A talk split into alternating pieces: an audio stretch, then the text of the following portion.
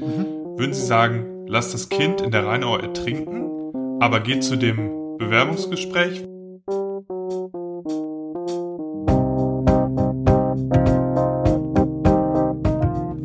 Liebe Zuhörerinnen und Zuhörer, herzlich willkommen zu einer neuen Folge Keine Experimente, dem Politik-Podcast für alle und keinen. Hallo Flo. Hallo Sebo und hallo an die Zuhörerinnen und Zuhörer.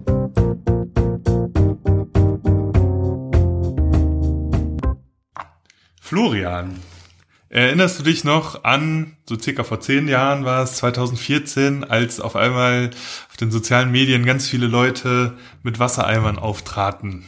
Ja, natürlich. Äh, hast du da mitgemacht? Ich habe nicht mitgemacht bei der sogenannten Ice Bucket Challenge. Äh, damals ging es ja darum, Geld zu sammeln und es war auch so eine Zeit von verschiedenen Challenges.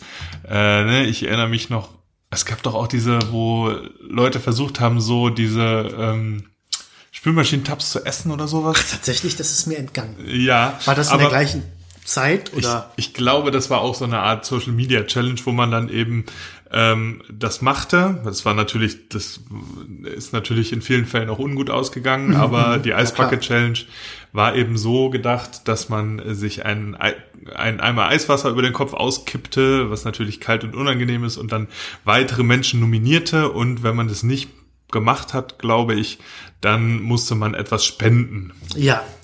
Da ist ja dann eigentlich auch so ein Online-Hype draus entstanden. Ja, also ähm, äh, vielleicht erstmal die Gründe noch, warum die überhaupt stattfand. Ja, es ging äh, um die Nervenkrankheit ALS, ähm, ausgesprochen Amyotrophe Lateralsklerose. Man hat versucht, auf diese Krankheit aufmerksam zu machen und eben mittels dieser Videos, wo sich dann Leute diese Eimer über den Kopf geschüttet haben, darauf aufmerksam zu machen, Spenden zu sammeln. Ja? Das Ganze hat, war sogar ziemlich erfolgreich, weil Ja. eben, naja, alle haben oder viele haben mitgemacht. Ne? Das war irgendwie, viele Menschen hat das angesprochen und dadurch sind halt auch äh, echt wahnsinnig viele Spenden dann zustande gekommen. Ja. So. Ich habe das Gefühl, teilweise ist den Leuten dann auch nicht immer geläufig gewesen, worum es eigentlich ging.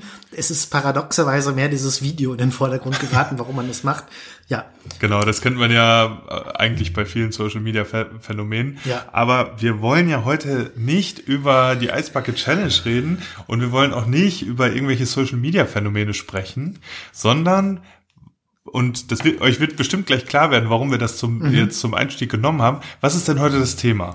Ja, wir möchten über den sogenannten effektiven Altruismus sprechen. Ja, also Altruismus bedeutet erstmal selbst, man spendet Wohltätigkeit, ähm, ähm, ähm, Nächstenliebe in Form von Spenden und der effektive Altruismus, wie es im Namen schon enthalten ist, darauf werden wir gleich definitorisch enger eingehen, heißt halt, wie kann ich möglichst effektiv spenden und, ähm, und, und der nimmt auch eine Priorisierung von Problemen vor. Genau, Altruismus ist ja die, die Selbstlosigkeit sozusagen. Ne? Man hat, man denkt nicht äh, wirklich so daran, dass, Ja. dass man selbst einen Nutzen von etwas hat, sondern man, wie du sagst, man spendet Geld und ist dabei komplett selbstlos. Genau, und, und der Grund, warum wir auf die Ice Bucket Challenge eingehen, ist, dass der Gründer des effektiven Altruismus, William McEskill, nämlich eine Kritik geäußert hat eben daran, und ich beziehe mich jetzt auf einen FAZ-Beitrag von Oliver Tolmein. Ja, ähm, der Anlass für McEskills Polemik gegen den äh, war erstmal pri also primär diese Ice Bucket Challenge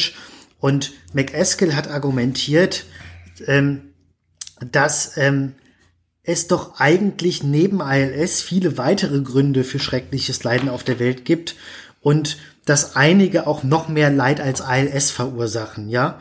Und ähm, diese anderen, laut McEskill, weitaus größeren Probleme ähm, lassen sich weitaus kostengünstiger bekämpfen. Ja, also da kommen wir schon mal zu einem ähm, ersten Aspekt. Ähm, es geht um eine Priorisierung von Problemen.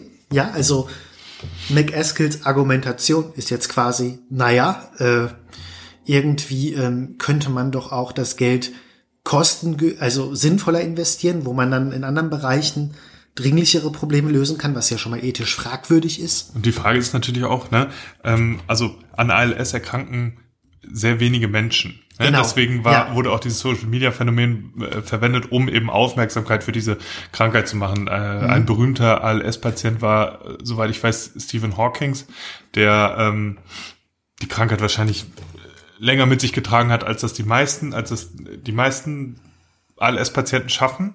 Ne? Mhm. Aber wenn wir jetzt abwägen würden gegen, okay, sollen wir Geld spenden für ALS und dadurch Millionen mhm. und Millionen für ALS-Forschung äh, zu generieren, und das äh, könnten wir auch vergleichen mit, wir könnten ähm, Moskitonetze für Malaria-Gefährdete produzieren und die verteilen. Ja. Ne, dann hätten wir wahrscheinlich für mehr Menschen mhm. einen äh, für mehr Menschen einen signifikanten Effekt als für die potenziellen ALS-Patienten. Mhm. Ja. Und dementsprechend insgesamt einen größeren Effekt. Genau. Ähm, vielleicht ist es da jetzt auch mal sinnvoll, so ein paar Hintergrundinfos zu McEskill geben. Also erstmal ganz grob, es gibt ein ähm, ähm, Philosophen, Peter Singer, australischer Philosoph, Ethiker, bei dem war McEskill tatsächlich ein Schüler, ja, und Peter Singer ähm, hat auch Bücher zum effektiven Altruismus geschrieben. Aber naja, ich möchte mich jetzt erstmal hier gern auf McEskill konzentrieren, weil man kann eigentlich sagen, jetzt im Moment gilt er als einer der Pioniere oder bekanntesten Vertreter neben Singer dieser Bewegung. Ja, McEskill selbst ist ähm, an der Universität Oxford tätig und hat eben diese Bewegung des effektiven Altruismus mitgegründet. Und ähm, man kann schon an dem Titel seines 2015 veröffentlichten Buches relativ klar erkennen, worum es ihm geht. Und zwar trägt das Buch den Titel Gutes besser tun, wie wir mit effektivem Altruismus die Welt verändern können. Ja, also Gutes besser tun. Es geht nicht einfach nur darum, Gutes zu tun, sondern man muss es auch möglichst effektiv machen. Das ist dann unter besser verstanden. Das, ähm, das ist jetzt mal ganz interessant, da werden wir noch näher drauf eingehen. Das mündet dann in solchen äh, ähm, Tipps, die effektive Altruisten geben, welchen Beruf man sich aussuchen soll. Mhm. Soll man lieber zum Beispiel jetzt ähm, Rechtsanwalt oder Broker an der Wall Street sein, dann würden die sagen, lieber Broker, weil dann verdienst du viel mehr Geld und kannst viel mehr spenden. Mhm. Ja? Also es geht eigentlich ähm, um ein extrem instrumentellen oder äh, konsequenzialistischen Ansatz. Also es geht immer darum, die Berufswahl unter dem Aspekt äh, zu wählen, wie viel Geld verdiene ich und wie viel kann ich dann in der Folge spenden. Das ja? können wir vielleicht nochmal eben, also genau, besser heißt hier halt mehr. Mhm. Ne? Und wenn du jetzt sagst, das ist ein konsequenzialistischer Ansatz, dann bedeutet das eben, dass äh, wir unsere Handlung an dem Ziel ausrichten Genau, nach können, den ne? Folgen beurteilen. Genau, die Folgen, ja. also das, welchen Effekt hat welche Handlung. Mhm. Ne? Ja, ich, ich, ich, ich kann hier einfach mal, ähm, ich würde hier gerne mal, dann, dann wird das relativ schnell deutlich, ja. Ich habe mal ein bisschen recherchiert ähm, auf der Website der Effective Altruism ähm, Bewegung und im Zusammenhang dieser Bewegung ähm, spielt die Give Well Foundation eine ganz wichtige Rolle, ja, ähm, die eben aufzeigt, wie man Wege findet, wie man das eigene Geld am effektivsten spenden kann. Ähm, ich würde einfach mal zitieren von der Website, weil ich finde, es ist doch bemerkenswert, Sehr gerne. wie selbst diese Bewegung auftritt. Ähm, ich zitiere, die globale Ungleichheit ist extrem. Aus diesem, aus diesem Grund kann der Transfer von Ressourcen zu den Ärmsten der Welt sehr viel Gutes bewirken. In reichen Ländern wie den USA und Großbritannien sind die Regierungen in der Regel bereit, über eine Million US-Dollar auszugeben, um ein Leben zu retten. Das lohnt sich aber in den ärmsten Ländern der Welt, sind die Kosten Entschuldigung, das lohnt sich, aber in den ärmsten Ländern der Welt sind die Kosten für die Rettung eines Menschenlebens viel geringer. GiveWell ist eine Organisation, die gründliche Forschung betreibt, um die evidenzgestützten und kostengünstigsten Gesundheits- und Entwicklungsprojekte zu finden. Es stellte sich heraus, dass viele Hilfsmaßnahmen zwar nicht funktionieren, aber einige, wie die Bereitstellung von mit Insektiziden behandelten Bettnetzen, das Leben eines Kindes für durchschnittlich etwa 5500 US-Dollar retten können. Das ist 180 mal weniger. Ja, hm. also wir sehen jetzt. Klingt doch, klingt doch super, ne? Also ja. ähm, wir sind alles, wir sind alles Weltbürger und wir ja. ähm, sehen, okay, in den USA ist es so und so teuer, ein Menschenleben zu retten, indem man eben ne, eine bestimmte mhm. Infrastruktur schafft und äh, dann dafür, ich sag mal, Rettungsdienste einrichtet und so weiter. Aber wenn wir das Gleiche in einem Entwicklungsland mhm. täten, wäre es natürlich wesentlich günstiger. Natürlich. Ja, ja. Also wir können jetzt, naja, das klingt ja erstmal vernünftig, aber wir rechnen jetzt ja auch gerade auf, Wir rechnen eigentlich Probleme und Menschenleben gegeneinander auf. Ganz genau, ne? Wir, wir rechnen halt jetzt ähm, den Rettungsdienst oder die Rettungsdienstinfrastruktur in den USA damit auf, wie viele, ähm, wie viele Netze man dafür äh, machen könnte, Moskitonetze, ne? Ja, also die eigentliche Kritik, die wir im weiteren Verlauf dieser Folge noch thematisieren werden, geht natürlich gegen das Grundprinzip, dass natürlich damit, sage ich mal, das kapitalistische System reproduziert wird. Aber jetzt mal innerhalb des effektiven Altruismus kann man, wie du sagst, schon die Kritik äußern, dass eigentlich ja die Frage bleibt, okay, ich kann jetzt in dem und dem Land kostengünstiger und effektiver den Menschen helfen.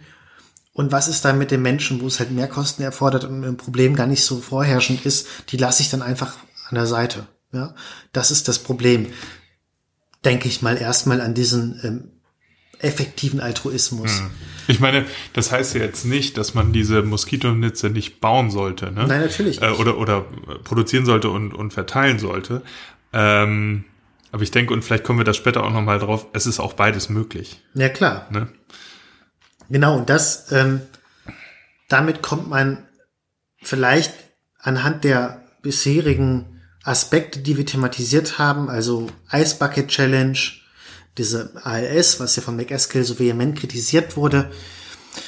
Und auch jetzt eben dieses Beispiel vielleicht erstmal zu den Definitionen oder Kernideen, die dieser Bewegung oder dem Konzept des effektiven Altruismus selbst zugrunde liegen. Ja, also das ist erstmal, bevor wir konkret darauf eingehen, der Aspekt des Kosten-Nutzen-Kalküls, der mhm. ja in der Effektivität mit drin steckt. Ja, dass also ähm, quasi die Frage gestellt wird, welche Form von Hilfe ist eigentlich am sinnvollsten. Ja, das heißt, es gibt nicht sinnvolle Formen der Hilfe, was erstmal, ich stelle es mal in den Raum, diskussionswürdig ist. Und das hängt natürlich in einem zweiten Aspekt mit einer Priorisierung von Problemen zusammen.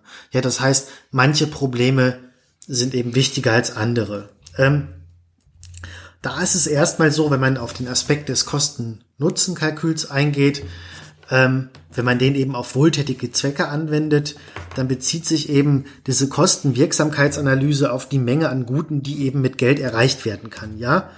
Ähm, und das geht dann zum Beispiel so weit, wenn man jetzt zum Beispiel den Gesundheitsbereich nimmt, ähm, dass ähm, berechnet wird, inwiefern gewisse ähm, Investitionen, wirtschaftliche, ähm, zu sogenannten qualitätskorrigierten Lebensjahren beitragen, ja, also zusätzlichen Lebensjahren bei voller Gesundheit. Ja, das mhm. heißt also, man rechnet schon alleine Menschenleben irgendwie quantitativ versucht man das zu fassen, ja. Was ja natürlich auch eine Wertung impliziert, ne? Sagen wir mal, ähm, also ja. ich, es kann ja auch sein, dass jemand am Ende seines Lebens bettlägig ist, ja. allerdings noch alle möglichen Bücher liest und eigentlich ja. äh, obwohl er oder sie halt vielleicht nicht mehr spazieren gehen kann, doch noch eine gute Zeit hat. Die möglich, ich sag mal, ich weiß es nicht, ob es das gibt, aber ich sag mal, die Möglichkeit ist ja wirklich denkbar. Mhm. Und dadurch, dass wir eben äh, diese Art von Kosten-Nutzen-Kalkül ähm, machen ähm, oder anwenden, das enthält ja schon bestimmte normative Werte, mhm. ne, die sagt, okay, bei der Krankheit ist das Leben mhm. nicht mehr lebenswert, was genau. ja dahinter steckt. Ja. Äh, und bei der Krankheit eben schon. Ne? Das ja. heißt, es gibt äh, eine präzise Vorstellung eines lebenswerten Lebens. Genau. Was in diesem Was Kalkül ja schon steckt. mal eigentlich eine grundphilosophische Frage ist, wenn man es so sieht. Ne? Und da gibt es dann eigentlich nicht immer ganz klar eindeutige Antworten. Ne? Ja. Ne? Und das, ich meine, da fällt mir jetzt ein, ein Beispiel aus der Literatur ein, mhm. ne? Schuld und Sühne von Dostoevsky. Mhm. Da geht's ja um diesen Studenten Raskolnikow, der äh, eben arm ist, aber, aber studiert und relativ intelligent mhm. und dann in dem, diesem, innerhalb dieses ganzen Romans debattiert, ob er nicht seine Vermieterin töten sollte, damit er zu Geld kommt und, äh, un, und unproblematisch weiterleben ja. kann. Ne? Ja. Ist ja wenn wir das so sehen, vielleicht auch eine, eine Frage, die in die Richtung geht. Da ist ja auch eine Kontroverse mit dem vorab genannten Philosophen Peter Singer. Ähm, da geht es um Euthanasie ähm, und dann auch um neugeborene ähm, Behinderte äh, mit Behinderung, Kinder, die mit Behinderung geboren werden, wo er dafür argumentiert hat, äh, dass man schon, klar, das Argument ist komplexer, aber deswegen hat er gerade im deutschen Sprachraum, wo dann Vorlesungen gesprengt wurden, wo er lesen, äh, also wo er eingeladen war, dass er argumentiert, na ja, das Leben ist weder aus einer utilitaristischen Sicht, also aus einer ähm, Sicht so, welche, welchen Nutzen das hat für die Eltern, ähm, nicht lebenswert mit einem Kind mit einer schweren Behinderung, für das Kind auch nicht, weswegen man die töten darf. Ja. Mhm. Gleichzeitig ist er aber Tierethiker und, und, und ja. geht halt wie Tierrechte. Und dann geht es halt um diese Debatte, da gehe ich nicht genau auf ein, aber sein Argument ist quasi, ähm, empfindungsfähige Lebewesen, was empfinden die und danach kann man dann urteilen, wie viel ist ein Leben wert. Ja, ja. und ähm, das ist das Problem. Darüber. Hm? Ne, das äh, genau, das ist das ist das Problem. Und wir sagen jetzt ja natürlich nicht, es geht ja immer noch um Altruismus, ja. qua Definition. Ja, also es geht darum, selbstlos zu handeln, was Gutes zu tun. Ja, ja, deswegen. Ähm, aber warum jetzt dieses Singer-Beispiel zum Beispiel nicht zu weitreichend ist, ist äh, eben, weil dieselbe Form des Kalküls darauf genau. angewendet werden kann. Ja, dieselbe Art abzuwägen und zu rechnen, ob eine Handlung gut ist, ähm, steckt eben auch in dem äh, altruistischen, äh, in dem effektiven Altruismus drin. Es werden halt Menschenleben oder auch Probleme menschlichen Lebens gegeneinander abgewogen. Das ja. ist so die Grundthese. Und das, damit kommt man auch eigentlich ähm, ja zu dem zu der Grundthese des effektiven Altruismus, denn der sagt, effektives Spenden ist eines der wichtigsten Merkmale, wenn man sich überhaupt überlegt zu spenden, ja? Denn weil eben manche Hilfsorganisationen effektiver als andere sind, ja? Und dann argumentieren halt effektive Altruisten, dass eben manche Hilfsorganisationen ihre Ziele schlicht verfehlen. Das ist ein Argument, ja. Und ähm, manche, und das ist jetzt halt dieses Kosten-Nutzen-Kalkül, manche ähm, ähm, erreichen halt weit bessere Ergebnisse mit weniger finanziellen Investitionen als andere, ja.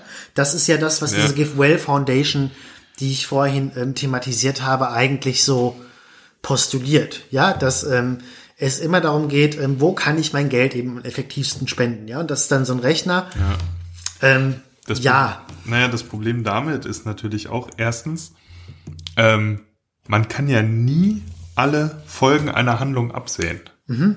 Ne? Und natürlich kann man auch nie, man hat ja keine volle Transparenz, man kann nie gänzlich eine, die Arbeitsweisen einer einzelnen Organisation durchschauen. Ne? Mhm. Ne? Peter Singer hat ja scheinbar auch mal Oxfam als naja, spendenswürdig äh, im Sinne des effektiven Altruismus mhm. anerkannt. Und dann, naja, kann man in den Nachrichten nachlesen, dass Oxfam riesige mhm. Skandale hatte in, äh, in Zielländern, ja. wo dann äh, für die für die Angestellten vor Ort, wahrscheinlich hauptsächlich Männer, ähm, lokale Prostituierte mit dem Geld von Oxfam auch bestellt ja, wurden. Ich habe ne? davon gelesen, ja, es ist. Mh. Ne? Und dann, gut, das zeigt natürlich, wenn Singer das schon empfiehlt, dann, dass er sich entweder nicht damit auseinandergesetzt hat oder es zu dem Zeitpunkt auch einfach noch nicht wissen konnte. Ja, also das, das vom, äh, vom Ziel her zu denken oder vom Outcome, von dem, was eine Handlung äh, schafft, ist schwierig, weil wir weil wir uns nicht anmaßen können, alle Folgen absehen zu können. Genau. Und damit kommen wir zum zweiten Kernelement des effektiven Altruismus. Das erste war, wie gesagt, das Kosten-Nutzen-Kalkül auf eine gewisse Art kann man da ja noch mitgehen. Ja, ja. dass man also erstmal intuitiv wird, ich vermute, okay, ich möchte spenden und dass man sich den Gedanken macht, es gibt ja bessere und schlechtere Hilfsorganisationen. Ich möchte, dass mein Geld möglichst effektiv gespendet wird. Das finde ich erstmal, wenn man jetzt in diesem gedanklichen Rahmen bleibt, nicht direkt problematisch, ja, weil man ja auch effektiv helfen möchte. Ja. Ähm, der zweite Aspekt, die Priorisierung von Problemen, da wird es schon etwas ja heikler, ja. Denn effektive Altruisten, ja, halt nehmen eben, wie gesagt, eine Priorisierung von Problemen vor. Also zum Beispiel, was ist jetzt äh, ähm, ähm, wichtiger? Armut, Krankheiten, Ungleichheit, mangelnde Bildung. Ich würde erstmal postulieren, alles hängt auch miteinander zusammen. Ja. ja und ähm, oder alles dann, basiert wahrscheinlich oder vieles basiert auf Armut. Genau. Und und und und das Interessante ist, jetzt gibt es halt, ähm, dass mehrere Organisationen, die eben mit der ähm, Bewegung des effektiven Altruismus zusammenhängen, tatsächlich an äh, der Priorisierung von Problemen forschen. Ja, das kann man erstmal verstehen. Wie viele Krankheiten sind in welchem Land vorhanden? Wie hoch ist die Armutsrate? Ähm, der Mangel an Bildung? Okay, soweit, so gut. Ne? Also die versuchen erstmal überhaupt die Grundlagen für den effektiven Altruismus zu schaffen, indem sie eine Prioritätenliste herstellen. Genau. Ja. Ähm, nur das ist dann halt trotzdem verleitet das zu problematischen Schlussfolgerungen. Denn das Problem selbst oder die Probleme, die ausgesucht oder priorisiert werden, werden nach Effizienzgesichtspunkten ausgesucht. Da Was heißt das? Ja, ich nenne hier mal das sogenannte Drowning Child Dilemma. Ja, also ähm, das wurde auch teilweise von Peter Singer mit thematisiert. Angenommen, du hast jetzt Feierabend, ja, du ähm, joggst jetzt, nee, oder nein, sagen wir es mal so, du bist auf dem Weg zum Gewer Bewerbungsgespräch, ja, und ähm, du äh, gehst durch die Rheinaue, hast einen guten Anzug an und so, ne, und da ist jetzt ein Kind am Ertrinken. Ja, also ich glaube aber, unabhängig davon, die meisten von uns würden sagen, wenn sie einigermaßen ethische Standards vertreten, naja, ist egal, der Anzug, ich spring jetzt rein und rette das Kind. Genau, obwohl dann dadurch vielleicht das ähm, Bewerbungsgespräch nicht funktionieren könnte, ne? Man kommt da schlammbeschmutzt und nass an und Ja, die sagen genau. direkt, nee, was ist das denn für einer, geh mal fort. Genau. Jetzt wird ein effektiver Altruist sagen, ja, also der Grund erstmal, warum du das Kind rettest, ist, dass wir keinen Menschen vor uns ertrinken sehen möchten. Rein moralpsychologisch schon. Ne? Effektive Altruisten argumentieren jetzt vor dem Hintergrund wie ähm, ertrinkende Flüchtlinge, andere Länder, ja, dass das genauso ein Grund ist, dahin zu spenden, ähm, wie das Kind zu retten. Ja, Du, weil also du meinst zum, zum äh, Bewerbungsgespräch zu gehen, oder was? Nein, also, nein, nein, nein, nein. Nochmal. Also nee, sorry, ja, okay. Nein, also die sagen, wenn es für dich Gründe gibt, dieses Kind zu retten, gibt es für dich genauso gute Gründe, ähm, Kindern in entfernten Ländern beim, vom Ertrinken zu Sorry, bewahren. Ja? Hatte ich jetzt falsch verstanden, ja. ja? die sagen, das ist genau ethisch gleichwertig. Das kann man aber jetzt so pervers hochrechnen, dass sie sagen, wenn du die Wahl hättest, dann solltest du lieber das eine Kind ertrinken lassen, wenn du 100 andere Kinder am anderen Ende der Welt retten kannst durch dein Geld. Ja? Ähm, was damit nur deutlich werden soll, dass ähm, Okay, finde ich erstmal komisch, das gegeneinander aufzuwiegen. Ja, aber das ist ja gerade das Problem, diese Probleme nach Effizienzgesichtspunkten auswählen. Aber ja? warte mal, also nur um das nochmal klarzustellen, damit ich das auch verstehe. Würden Sie sagen, sagen wir mal, in dem Job geht es darum, dass du 100.000 Euro im Monat verdienst, was du, wovon du dann 90 Prozent spenden würdest. Würden Sie sagen, lass das Kind in der Rheinau ertrinken, aber geh zu dem Bewerbungsgespräch, weil dann könntest du pro, weiß ich nicht, pro Woche 200 Kinder retten. Ähm, ob sie das genau so konstruieren, das weiß ich gerade nicht. Aber wenn man diesen Gedanken radikal zu Ende denkt, des effektiven Altruismus und die Chancen für dich sehr hoch stehen, dann solltest du das machen. Ja, Okay. ich vermute jetzt McEskill oder wenn man ihn so fragen würde, Singer würden das jetzt direkt nicht so beantworten, aber würde man einfach mal die Theorie des effektiven Altruismus wirklich radikal zu Ende denken, dann wird man zu solchen Schlussfolgerungen gelangen. Ja, dann müsste halt mit abgewogen werden, rational, wie hoch die Chance ist, dass du den Job bekommst und so weiter. Ja. Aber der Grundgedanke dieses Drowning Child Dilemmas, ja, des ertrinkenden Kind Gedankenexperiments, und das wurde auch in verschiedenen Kontexten schon verschiedentlich verwendet, aber im Kontext des effektiven Altruismus läuft es darauf hinaus, dass gesagt wird, es gibt für dich genauso gut dann Gründe, es gibt kein, also dass das Kind jetzt vor dir ist, ist kein äh, Argument. Ja? Ja. Die sagen halt, wenn du mehr Kinder am Ende der Welt retten kannst, dann solltest du das tun mit Spenden. Ja. Gut, das ist natürlich auch Ähm, Ist ein ein- Gedankenexperiment. Ne? Ja, also wenn wir jetzt die Sache von den Folgen her denken, dann könnte man ja auch nachfragen, okay, ist diese Argumentationsweise in der Hinsicht folgenreich, dass sie ähm, das wirklich auslöst im Menschen? Ja. Also es gibt ja sowas wie äh, in der, naja, in der Psychologie natürlich, äh, ne, das, das Mitgefühl, was wir haben, du hast es eben schon gesagt, aber in der Moral oder in der Ethik wird man jetzt von einer sogenannten Nahgebietsmoral sprechen. Ja, also dass man äh, für die Leute eher bereit ist, äh, moralisch zu handeln oder denen gegenüber, die im näheren Umf Umfeld von uns sich befinden. Ja. Ja. Und das ist natürlich, klar, das kann man jetzt argumentieren, ob das richtig ist oder falsch, aber es ist aus der Perspektive menschlich und verständlich, dass man sagen würde, naja gut, wenn du jetzt äh, zwei Ja. Menschen retten müsstest, weil beide hängen am, an der Klippe und ein Mensch davon ist deine Mutter. Ja. Da würde man sich wahrscheinlich, es sei denn, man hat irgendwie eine äh, schlimme Familienhistorie oder so, eher für die Mutter entscheiden. Ja. Ne? Genau, da wird natürlich erstmal das Psychologische des Menschen selbst außer Acht gelassen. Ähm, das ist aber bei, bei Gedankenexperimenten häufig so. Ja. Ne? Aber die Grundkritik erstmal, um dabei zu bleiben, neben dem Kosten-Nutzen-Kalkül, dass man irgendwie so Menschen eben aufrechnet, ist die Priorisierung von Problemen und natürlich würde das dann nach der Lesart des effektiven Altruismus bedeuten, naja, wenn, wenn jetzt in so einem Land, weiß ich nicht, dauernd hunderte Leute ertrinken im Mittelmeer und so weiter, ja, oder Fluchtrouten zum Beispiel, weil sie nicht schwimmen können und so weiter. Dann wäre der effektive Altruismus, würde sagen, naja, ähm, jetzt im Gedankenexperiment gedacht, wenn du die Wahl hast, dann musst du die 100 Leute, die da ertrinken, lieber mit Spenden retten als das Kind. Ja, ähm, das Problem ist natürlich, ist es erstmal verständlich diese, diese Kosten-Nutzen-Abrechnung. Das Problem ist nur, dass immer das Ganze relativ zweckrational betrachtet wird, ja. ja. und die Psychologie des Menschlichen außer Acht gelassen wird. Und der weitere Punkt, den du nennst, der noch schlimmer ist, dass halt viele effektive Altruisten eigentlich sagen, ja gut, ähm, du solltest einen Job wählen, ähm, wo du möglichst viel Geld verdienst, einfach unter dem Punkt, dass du möglichst viel spenden kannst. Die, dann stelle ich mir die Frage daraufhin, eigentlich habe ich zwei Fragen.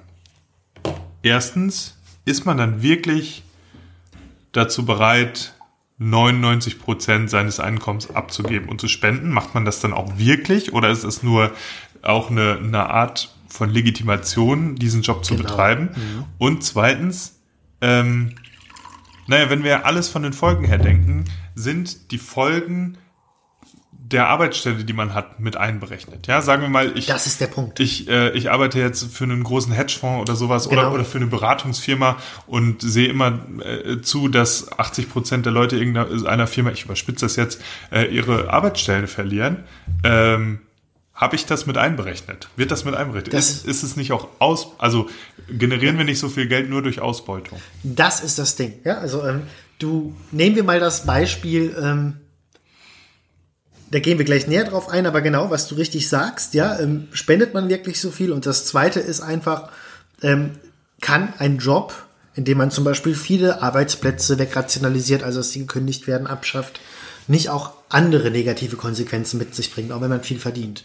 Ja, dann wird ein effektiver Altruist argumentieren, okay, du arbeitest jetzt bei einem großen Unternehmensberatung und dein Job ist es quasi, Arbeitsplätze von Unternehmen, also dafür sorgen, dass Leute gekündigt werden. Und dafür verdienst du eklatant viel Geld. Ähm, dann wird ein effektiver Altruist sagen, ja, man muss gucken, welches Problem denn mehr wiegt. Ja, die Armut zum Beispiel in dem Land und dass Leute gekündigt werden, aber dafür verdienst du aber so viel Geld, dass du so vielen Menschen hilfst, damit kannst du es dann rechtfertigen. Ja, das ist dann wieder dieses Zweckrationale, was dann gegeneinander aufgewogen wird, die negativen Konsequenzen. Mhm. Ähm, und das ist aber das Wichtige. Eigentlich, die, jetzt kommen wir zum Kern unserer Folge, die wirkliche also bisher war unsere Kritik am effektiven Altruismus eigentlich dieses, ja, sollte man Menschenleben ähm, gegeneinander aufrechnen, Probleme priorisieren. Was auch ja, wichtig ist. genau, aber wir haben uns bisher im Rahmen der rein, sage ich mal, philosophischen Kritik orientiert, die sich sehr an diesem Konzept orientiert hat. Jetzt würde ich aber gerne mal eine allgemeine ideologische Kritik daran vornehmen. Und dazu würde ich zunächst Oscar Wilde, den irischen Schriftsteller, zitieren aus seinem Essay oder Text Die Seele des Menschen unter dem Sozialismus, wo er erstmal generell ein Argument gegen den Altruismus selbst vornimmt, also gegen die Bereitschaft, Menschen zu helfen. Und das ist doch sehr interessant, dafür zitiere ich mal. Die meisten Menschen vergeuden ihr Leben durch einen ungesunden und übertriebenen Altruismus. Ja, sind sogar genötigt, es zu vergeuden. Sie finden sich umgeben von scheußlicher Armut, von scheußlicher Hässlichkeit, von scheußlichem Hunger. Es ist unvermeidlich, dass ihr Gefühlsleben davon erschüttert wird. Die Empfindungen des Menschen werden rascher erregt als sein Verstand. Und es ist, wie ich jüngst in einem Artikel über das Wesen der Kritik hervorgehoben habe, sehr viel leichter Mitgefühl für das Leiden zu hegen als Sympathie für das Denken. Daher tritt man mit bewundernswerten, jedoch irregeleiteten Absichten sehr ernsthaft und sehr sentimental an die Aufgabe heran, die sichtbaren Übel zu heilen. Aber diese Heilmittel heilen die Krankheit nicht, sie verlängern sie bloß. In der Tat sind sie ein Teil der Krankheit selbst. Zitat Ende. Aha. Ja. Also er kritisiert, dass es sich beim Altruismus lediglich um eine Symptombekämpfung handelt. Also man nimmt eine, eine Schmerztablette, aber der Grund für die Krankheit ist noch nicht weg. Genau. Also was er, was wirklich schön ist, wenn er sagt, ähm, ja, es ist ähm, sehr viel leichter Mitgefühl hervorzuheben, äh, Also äh, Mitgefühl für das Leiden zu hegen als Sympathie für das Denken. Was meint er damit? Ja, wenn wir einfach nur Mitgefühl haben, ich habe jetzt viel Geld und spende, wir bleiben trotzdem innerhalb der Logiken des Systems, das Armut produziert. Also dass es viel zu viele reiche Menschen gibt und extremes Reichtum, extremes Reichtum und Armut hängen ja auch teilweise miteinander zusammen. Stichwort Verteilungsgerechtigkeit. Mhm. Ja, der effektive Altruismus bleibt aber in dieser Logik und sagt, es ist sehr wichtig, dass es viele reiche Menschen gibt, um eben den Armen zu helfen, obwohl die Armut ja mit diesem Reichtum zusammenhängt. Ich sehe schon, Flo, wir kommen Richtung Kapitalismuskritik. Ach, man munkelt. Welch Zufall, ja. Genau, also wenn wir ein System, das Armut erzeugt, dazu benutzen, viel Geld zu, ähm, um viel Geld zu generieren, mhm. um diese Armutssymptome zu lindern. Also ich meine, mhm. weil wir Menschen ähm, mit Malaria oder Moskitonetzen helfen, heißt das natürlich nicht, dass sie dann auf einmal nicht mehr arm sind. Ne? Sie, genau. Sie ähm, sie leben dann natürlich länger, weil sie keinen Malaria kriegen und auch unter besseren Umständen, was im Prinzip gut ist. Aber äh, das ändert nichts an ihrer Ausgangslage. Und deswegen sagt Wild ja auch, aber diese Heilmittel heilen die Krankheit nicht dass sie sie bloß verlängern. Ja, sie sind Teil der Krankheit selbst. Das heißt, im Grunde genommen, ähm, in dem, und die Heilmittel sind ja hier Reichtum, was angewendet wird, um zu spenden und Armut zu heilen, indem man das tut, reproduziert man die Logik des Systems, das sagt, okay, extreme finanzielle Ungleichheiten, also Reichtum, und Armut sind wichtig, damit mit dem Reichtum die Armut bekämpft werden kann. Deswegen sagt Wild auch ganz kurz in einem weiteren Verlauf des Textes, ich zitiere, es ist auch noch Folgendes zu sagen. Es ist amoralisch, Privateigentum zur Milderung der schrecklichen Übelstände zu verwenden, die aus der Einrichtung des Privateigentums selbst entspringen. Es ist nicht nur amoralisch, sondern auch unehrlich. Zitat Ende. Ah, wunderbar, da sagt er es halt ganz konkret. Ne? Genau. Nur, also sogar amoralisch. Ne? Es ist nicht Ja. nur äh, man könnte es besser machen, so ist es, sondern es ist gegen die Moral. Das finde ich schon wichtig, das rauszustellen. Ne? Und ich finde diese Kritik von Wild ähm, so gut und auch so wichtig für unsere Zeit, weil ich meine, überleg mal, die der meiste Altruismus, den wir heutzutage haben, wenn Ja. wir jetzt mal vom effektiven Altruismus absehen, äußert sich ja in der zur Schaustellung von Emotionen. Ja, also wenn auf äh, Social Media ein Aufruf stattfindet für X, ja, es kann alles sein. Ich habe das zum ersten Mal bei Charlie Hebdo wahrgenommen, ja, also der Anschlag auf diese Sati auf dieses Satire-Magazin in Paris, ne? Dann haben alle irgendwas auch mit ihren Facebook-Logos oder sowas damals gemacht, ne? Und das das ähm, Wichtige ist ja heutzutage in Social Media in vielerlei Hinsicht immer nur ähm, zu bekunden, wie man sich eigentlich fühlt. Ja, ja. Und deswegen finde ich diese Kritik von, von Wild an der Empfindung so wichtig. Ja, ich Absolut. meine, Mitgefühl zu haben, natürlich, das ist ja irgendwie gut. Ne? Ähm, das wollen wir jetzt auch so gesehen gar nicht kritisieren, aber alles auf diesem Mitgefühl zu basieren und dem unterzuordnen, ohne mal darüber nachzudenken, wie man das eigentlich besser machen könnte, das ist halt auch dann wiederum nicht, nicht zielführend. Es ist Heilung von Symptomen. Aber es wird nicht nach der Kra- Erkrankung gefragt, die das Symptom, also die Armut erzeugt. Ja. Und, und es hat, Ja. es ist halt absurd heutzutage, wie, finde ich, wie, wie überemotional auf alles reagiert wird. Absolut. Ne? Ähm, ganz, ganz viele verschiedene Beispiele fallen mir da ein. Nicht natürlich, nicht zuletzt der Ukraine-Krieg. Ähm, aber da wollen wir jetzt gar nicht mehr drauf eingehen. Ne, ich finde es nur aus der Perspektive, dass er sagt, denkt mal nach. Ja, wie können wir das wirklich nachhaltig die Krankheit bekämpfen und nicht die Symptome lindern nur, das finde ich halt wichtig und dass er da die Gegenüberstellung zwischen äh, emotionalen Ansätzen und vernunftbasierten Ansätzen oder verstandesbasierten Ansätzen macht, das finde ich auch gut. Ja, genau. Und da gibt's auch einen wunderbaren Beitrag in dem linken Journal Jacobin oder der Zeitschrift. Und zwar von Matthew Snow, der ähm, einen Text geschrieben hat against charity, also gegen diese Form des Altruismus. Und in der These des Textes, eine Überschrift, wird schon deutlich, da sagt er nämlich, anstatt eine individualisierte Kultur des Gebens zu kultivieren oder zu schaffen, sollten wir das institutionalisierte Nehmen des Kapitalismus herausfordern. Ja, also ähm, dieser Fokus auf das Geben lenkt eigentlich ab, wie viel eigentlich durch extremes Reichtum von anderen genommen wird, ja, und ja. dadurch Armut erzeugt wird. Und er sagt dann zum Beispiel unter anderem, ja, dass ja der ähm, effektive Altruismus eigentlich eine gewisse Ironie impliziert, da er ähm, Einzelpersonen dazu auffordert, ihr Geld ähm, zu spenden und zu verwenden, um irgendwie Notwendigkeiten für diejenigen zu schaffen, die sie dringend benötigen, aber eben keine systemischen Fragen stellt, ähm, wie überhaupt diese Mängel und Notwendigkeiten entstehen die andere ja. Menschen haben. Ja. Im Prinzip werden dadurch einfach neue Arten von Abhängigkeiten geschaffen. Ja. Ne? Also die Leute sind dann mit den Moskitonetzen sind dann davon darauf angewiesen, dass jemand im Westen die Güte besitzt, äh, zu spenden, ja, und das so auszurechnen. Und das natürlich nur bis zu einem bestimmten Punkt, bis zu einem bestimmten mittleren Wohlstand oder sowas oder mhm. oder kurz äh, also weniger als ein mittlerer Wohlstand wahrscheinlich, weil dann sind wieder andere in der Priorisierung erhöht.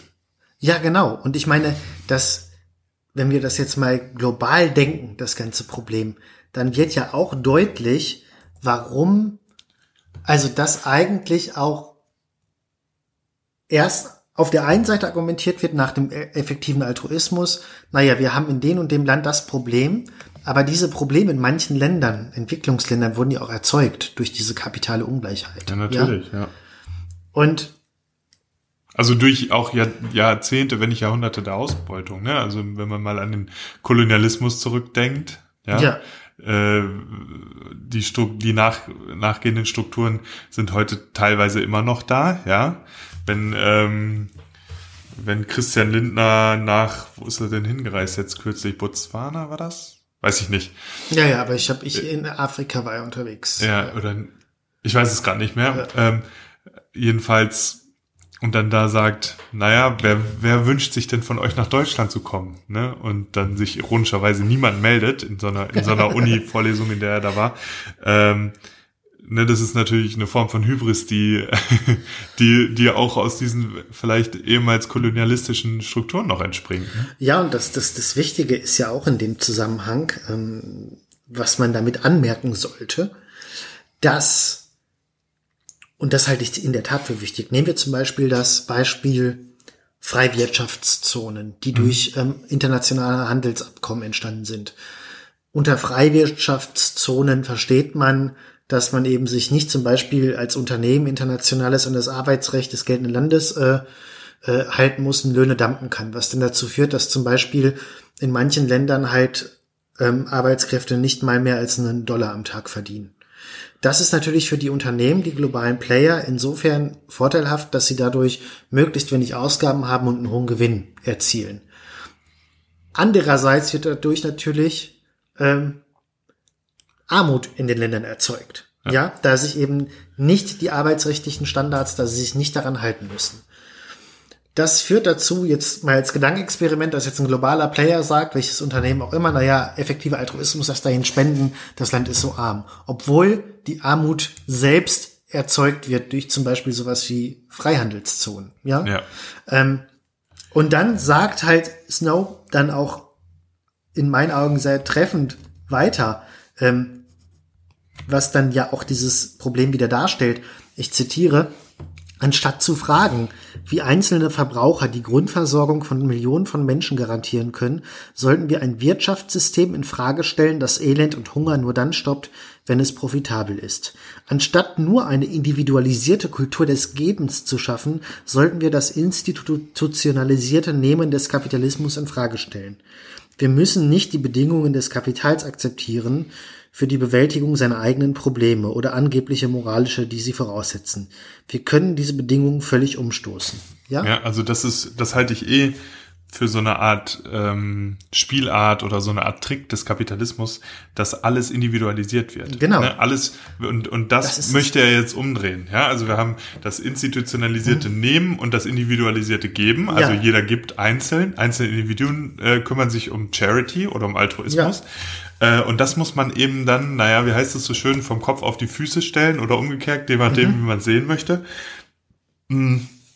Genau, und das ist ja bei verschiedenen anderen Dingen auch so, wie zum Beispiel dem Klimawandel.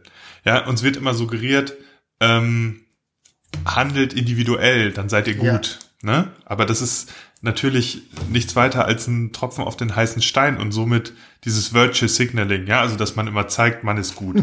Aber man muss natürlich das so institutionalisiert umbauen, dass nicht das Individuum der Geber sein muss, sondern die Institution, sprich zum Beispiel der Staat. Richtig. Und da sprichst du einen wichtigen Punkt an. Am Ende ist ja eigentlich die Grundproblematik, es darf eigentlich keine Gesellschaft geben, was ja Oscar Wilde in seinem Text auch sagt, in seinem Essay, in der Altruismus überhaupt nötig ist, ja.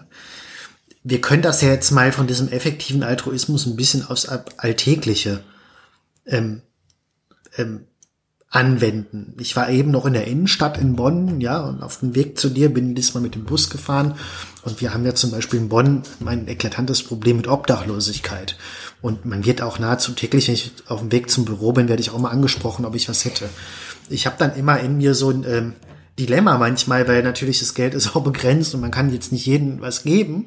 Ähm, und dass ich denke, ach ja, aber eigentlich bist du ja dafür, dass man Armut bekämpft und ne, dann beschleichen ein Schuldgefühl. Aber irgendwann habe ich mir gedacht, na ja, dein Geld, was du einer einzelnen Person jetzt gibst, wird dieses ganze Problem nicht lösen. Ja, das ist ja ein strukturelles Problem. Also jetzt mal fernab vom effektiven Altruismus mit Organisation, ähm, auch mal in der alltäglichen, eben was den Altruismus selbst betrifft, Spenden, Gaben für andere. Wir müssten eigentlich in einer Gesellschaft leben, wo Menschen einfach äh, nicht auf die Straße so schnell kommen. Ja, da verhängen verschiedene Ja. Sachen mit zusammen. Ne? ja Der Wohn Bildungsgerechtigkeit, Armut. Wohnungsmarkt Auch, hängt ja. damit zusammen. Ja, die Wohnungen sind zu teuer.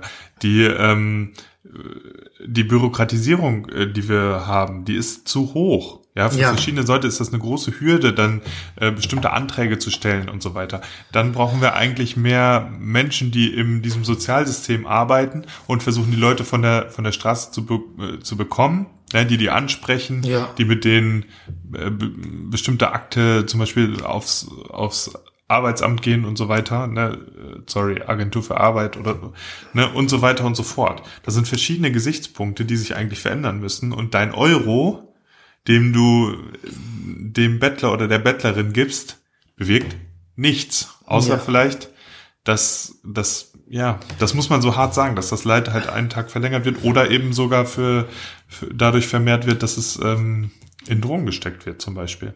Absolut. Also das ist ja das, ich meine, selbst Probo Wohnung, du hast ja mitbekommen, ich bin jetzt mit meiner Lebensgefährtin, haben jetzt eine neue Wohnung zusammengezogen und das ist mit so viel bürokratischen Aufwand verbunden, ja, also auch wenn äh, das Geld da ist und dann frage ich mich, da gab es mal eine Reportage aus einem Obdachlosen Berlin, ne, der war nicht mal drogenabhängig, nicht mal alkoholabhängig, der meinte nur, ich kann faktisch keine Wohnung finden, weil die immer einen Nachweis haben wollen und ich habe es ja mitbekommen, was die alles für Nachweise haben wollen, Ja. wenn du wo einziehst. Schufa. Und dann frage ich mich, ja, diese blöden neoliberalen Argumente ja einfach mal arbeiten gehen und so, Genau, ja. Ich ja. glaube, wenn du einmal in so eine Teufelsspirale gerätst, Ja. Ja. Jahrelang war ja auch das Problem, dass Obdachlose kein äh, Konto haben konnten. ja, Ne, das, ist, wurde jetzt zum Glück gelöst. Das war ein Riesenproblem. Aber ähm, naja, dann, wenn das quasi das Bottleneck ist, ne, also der Flaschenhals, wo du nicht durchkommst, dann ist das schon sehr klein, weil dann ab einem bestimmten Punkt bist du so weit unten, dass du nicht mehr hochkommst. Ähm, ja, das ist ähm, die Sache. Das, ja, das aber wir lassen uns zurückkommen zum ähm, zum effektiven Altruismus und noch nicht über Armut sprechen. Wir wollen ja in Zukunft mal eine Armutsfolge machen. ja gut, aber es geht ja immer indirekt um Armut, aber diese Schon. Thematik. ja, ne? stimmt. Ja, was machen wir jetzt damit? Ja, ich, ich, Gibt's, ich also gibt's nicht, ich will jetzt noch mal kurz, äh, gibt's nicht doch irgendwie ein Potenzial, wo wir das nutzen können, irgendeine Richtung? Ne, die Rolle des Staates, was du ja schon sagst. Nee, aber nicht den effektiven Altruismus. Da würde ich sagen, das ist ähm, schon eine, da kann man schon, das ist ein äh, immane- immanent im kapitalistischen System, sagen wir mal, in der kapitalistischen Wirtschaftslogik. Wenn man sie dann akzeptiert, dann kann man da was Produktives finden. zumindest akzeptiert in ihrer derzeitigen Form. Ähm, ich würde sie aber doch kritisch betrachten. Und die Sache am effektiven Altruismus ist, ja, nochmal, das greift Nathan J. Robinson in einem Current Affairs Text auf mit dem Titel Defective Altruism. Und da sagt Defective. Defective, nicht effektiv, sondern defekt, ja. Also ähm, wo er sagt, oder was so. Genau, er, er, er, er, er weist den Weg vielleicht eine sinnvollere Form des Altruismus, ja, ähm, das dann doch diskussionswürdig ist, ob man jetzt jegliche Form von Altruismus ablehnen sollte oder einfach eine vernünftige Form kultivieren sollte. Hm. Und ähm, er geht nochmal auf den Punkt ein, den wir bereits zuvor thematisiert haben, und zwar, ähm, was ja effektive Altruisten sagen, wähle den und den Job, der möglichst gut bezahlt ist, damit du möglichst effektiv und viel helfen kannst. Ja. Und dazu zitiere ich noch einmal, aber es ist wirklich grandios. Er bringt es nämlich in meinen Augen auf den Punkt.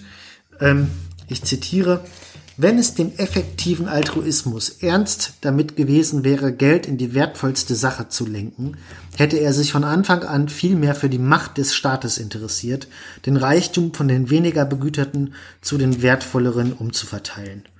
Denn wenn Sie der Meinung sind, dass die Menschen, die an der Wall Street arbeiten, einen Teil ihres Geldes verschenken sollten, ist es sehr ineffektiv, sich darauf zu verlassen, dass sie individuelle moralische Entscheidungen treffen, zumal die meisten von ihnen Soziopathen sind. Wenn, wissen Sie, was besser ist, als selbst an der Wall Street zu arbeiten? Eine Steuer einzuführen, sodass der Staat einfach in die Tasche greift und das Geld dorthin bringt, wo es mehr Gutes bewirken kann. Das Geld reicher Leute mit Gewalt zu nehmen und auszugeben, ist weitaus effektiver, als einzelne Weltverbesserer 30 Jahre lang an der Wall Street arbeiten zu lassen, damit sie nebenbei ein bisschen Philanthropie betreiben können und sich darauf zu verlassen, dass sie ihre Verpflichtungen auch tatsächlich einhalten. Wunderbar. Ja. Also wir brauchen eine Reichensteuer. Und Ja. dann, um das Geld durch den Staat äh, institutionalisiert Richtung Altruismus zu lenken. Einfach mal einen stärkeren Staat. Ja. Ja, wobei ich, ich würde jetzt argumentieren, die interessieren sich schon sehr dafür. Ja, wenn man sich anguckt, was an Lobbyismus und so weiter ausgegeben wird, dann interessieren sich diese Wall Street äh, Banker schon sehr dafür. Ja, es gibt diesen Begriff Regulatory Capture. Okay. Ja, dass eben ähm, große Firmen viel dafür äh, tun, bestimmte Spielregeln, die der Staat vorgibt, so zu nutzen, dass sie für sich zur Monopolbildung auch ähm, genutzt werden können. Ne? Das heißt, ich würde jetzt gar nicht so wie er argumentieren, dass sie sich nicht dafür interessieren oder dass sie sich nicht für den Staat einsetzen. Ich glaube, denen ist ganz wichtig, dass der Staat auf eine bestimmte Art und Weise funktioniert, weil sonst könnten sie auch gar nicht dieses Geld auf die Art und Weise äh, verdienen. Ne? Also ähm, ja, Gewinne werden individualisiert, Verluste werden, äh, wie sagt man, vergesellschaftet Ko- Kollektiviert. Ja. kollektiviert. Ja, das haben wir bei der Bankenkrise und so weiter gesehen. Und deswegen ist es diesen Menschen ganz wichtig, äh, den Staat auf eine bestimmte Art und Weise zu nutzen, weil sonst könnten sie ja gar nicht so viel Geld verdienen. ja. Ne? Das heißt, ich glaube, diese Trennung zwischen Staat und denen, das, das, das stimmt gar nicht so, aber du hast, er hat natürlich völlig recht, dass sich eigentlich diese Wall Street Banker mit ihren Kapazitäten dafür einsetzen sollten, zum Beispiel sowas wie eine Reichensteuer zu erschaffen. Ne? Ja, aber das ist natürlich nicht immer im Interesse. Nee, und, überhaupt nicht, Und das nee. Argument ist natürlich auch, man verlässt sich des, gemäß des effektiven Altruismus auch darauf, ähm, dass diese Menschen tatsächlich auch mal die moralische Bereitschaft besitzen, das zu tun. Also gut, du sagst, da ist ein großes Interesse, aber es ist ja jetzt keine wissenschaftliche Evidenz, dass das dann flächendeckend deckend funktioniert. Und wir sehen es ja auch, es funktioniert auch nicht flächendeckend. Gerade in Amerika jetzt, das ist ein amerikanisches Magazin, was ich gerne lese, und da ist es natürlich noch mal schlimmer, die Probleme. Aber ähm, ein Beispiel, New York City, öffentliche Schulen, jedes zehnte Kind ist obdachlos da. Ja. Jedes zehnte Kind er einer eine Schule besucht, Schule ne, das muss man sagen. ist obdachlos. Das muss man sich mal auf der Zunge Ja. zergehen lassen. Also das Argument, dass das so funktioniert, dieses System, und dass jeder die Bereitschaft auch hat, volitional das zu tun, ist ja erstmal widerlegt. Der zweite Punkt, okay, Gut, ähm, das wäre ja im Sinne des effektiven Altruismus, ne, dass man sagt, okay, wir, wir helfen nicht New Yorker obdachlosen Kindern, sondern indonesischen obdachlosen Kindern, weil es günstiger ist. Ja, genau, aber das ist ja das Problem. Das Ja. ist ja dieses Problem, da, da können wir wieder die, die, die, den Bogen zum Anfang schlagen. Ähm, was ist dann mit den New Yorker Kindern? Okay, dann haben wir jetzt äh, denen in, in, in Drittländern geholfen und es ist besser, was ja auch wichtig ist. Aber okay, äh, New Yorker Kinder auf globalen Maßstab sind das dann nicht so viele, dann bleiben die obdachlos. Oder Ja. das ist ja das Problem auch in dieser Grundlogik. Und vor allem, gut, er sagt, jetzt sind, sind die meisten Soziopathen, ähm, kann stimmen, aber ist natürlich auch ein bisschen beleidigend, aber trotzdem ist natürlich die Frage, ne, ähm, ich vermute mal selber, dass ein nicht geringer Anteil dieser Menschen den Habitus vert vertritt, den meritokratischen, ja, man kann doch das auch äh, schaffen, wenn man sich anstrengt, alles und so, ne? Also, ähm, Wahrscheinlich schon, ja. genau. Ja, Ja, ich find's ähm, überzeugend, was wir gesagt haben. Sonst, ich habe vieles davon ja selbst gesagt. Ähm, sonst würde ich es ja nicht sagen. Allerdings, äh, ich glaube, es ist immer trotzdem noch sehr schwierig, äh, zum Beispiel mit Leuten zu argumentieren, die sagen, naja gut, äh, XY, Warren Buffett oder nee, Warren Buffett jetzt gar nicht mal, Bill aber Gates zum Bill Beispiel. Gates äh, hat so und so viel Geld äh, investiert, ne, das ist doch was Gutes und so. Und ähm, das Argument zu enthebeln, finde ich, glaube ich, äh, oder es ist schwerer, ist schwierig, wenn man das äh, in so einem allgemeinen, äh, in so einem Alltagsgespräch macht, weißt du? Ja, ich würde persönlich, wenn man langsam jetzt zu einer Konklusion mal gelangt, ne, ich würde persönlich auch nicht sagen, wir leben nun mal in dem Ja. derzeitigen System, in dem wir leben, ja, und man muss unter den gegenwärtigen Bedingungen, man muss ähm, einen realistischen Utopismus an den Tag legen. Also man muss halt einfach Ja. sagen, die Bedingungen sind so, wie sie sind und es ist erstmal gut zu spenden. Ja. Ja, aber weil das Problem am, am, am effektiven Altruismus ist, dass das systematisiert wird, zu einer Wissenschaft erhoben wird und gesagt wird, so muss es eigentlich laufen. Ja, Ja. wir müssen viel verdienen, viel spenden. Die Sache ist, spenden ja, aber dann weiterdenken und sagen, das kann, ist eigentlich nur ähm, eine Heilung ähm, von Symptomen, ja, Ja. aber geht nicht an den Ursprung des Problems Ja. nämlich ein Wirtschaftssystem, das Reichtum akkumuliert, aber auf der anderen Seite, also für einige wenige und auf der anderen Seite für viele Armut erzeugt. Ja. Ähm, und da muss man weiterdenken. Und ähm, ja. Das Und heißt nicht, man soll nicht spenden. Es ist, ich halte es auch für moralisch gut, zum Beispiel, wenn Leute viel ihres Reichtums abgeben und spenden.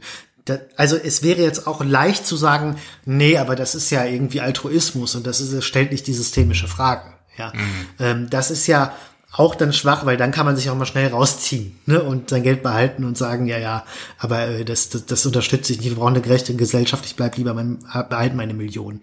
Ja, ne, und- das ist so. Was man vielleicht bei dem Beispiel auch noch sagen muss, Bill Gates, ähm, ich denke mal nicht, dass er von Anfang an gesagt hat, ich erfinde jetzt Microsoft und so weiter, eben um, damit ich in sowas machen kann. Ja, also diese, diese Gewichtung zwischen, ähm, stell dir vor, du, du hättest die Kapazitäten, um äh, Börsenmakler zu werden äh, oder eben, weiß ich nicht, Sozialarbeiter, du würdest dich aber lieber für den Sozialarbeiter für die Sozialarbeit entscheiden, dann kannst du das meiner Meinung nach äh, auch noch guten Gewissens tun, ohne darüber nachdenken zu müssen, oh nein, jetzt habe ich im Sinne des äh, effektiven Altruismus falsch gehandelt und ich hätte so viel mehr erreichen können. Ja, also das ist auch mal meine Empfehlung an jeden Menschen. Äh, bitte und dann auch an die Zuhörerinnen und Zuhörer, entscheidet euch für den Job, den ihr machen wollt, wenn ihr Ja. es könnt. Also ähm, ich glaube, das ist eher auch eine ethisch fragwürdige Haltung, Ja. einen Job nur unter so Geld- und Effizienzgesichtspunkten auszuwählen, weil man dann eben viel spenden kann. Ja, also äh, man hat ja auch eine Ethik sich selbst gegenüber. Klingt jetzt sehr individualistisch, aber Ja, es stimmt schon, ne? diese Nagelgebietsmoral, äh, auch wenn es vielleicht man nicht ungern wahrhaben will in mancherlei Hinsicht, aber das, da ist schon was dran. Ne?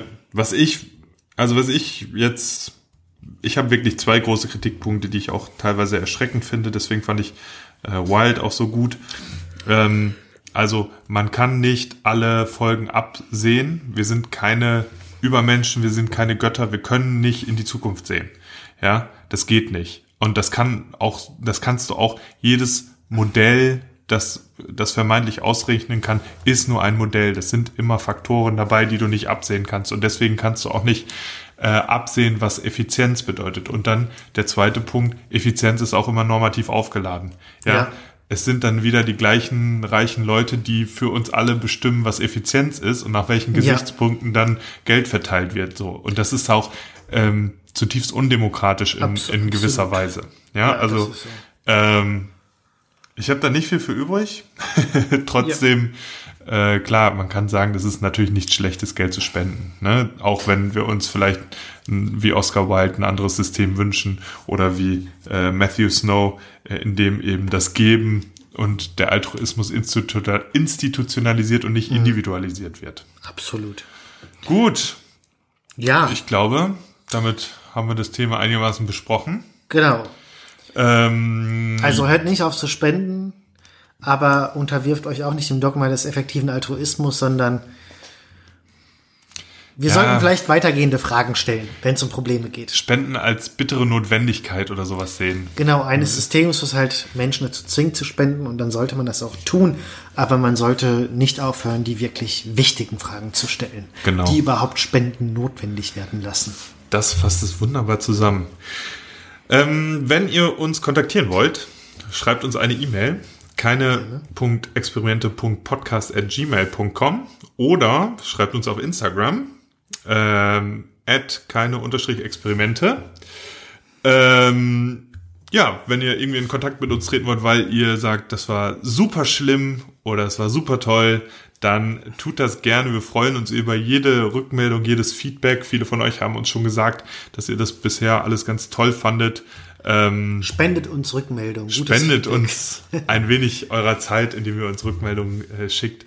Äh, an dieser Stelle wollen wir auch nochmal Lenny danken. Lenny hilft uns, den Podcast Absolut. zu schneiden. Vielen Dank. Ja. Und äh, uns auf Instagram berühmt berüchtigt zu machen. Also Lenny, danke dafür. Du hörst dir das jetzt ja auch noch an. Äh, genau, ohne dich wäre das alles in der Form nicht möglich. Mhm. Und ja, liebe Zuhörerinnen und Zuhörer, dann macht's gut. Bis zum nächsten Mal. Bis dann. Tschüss. Tschüss.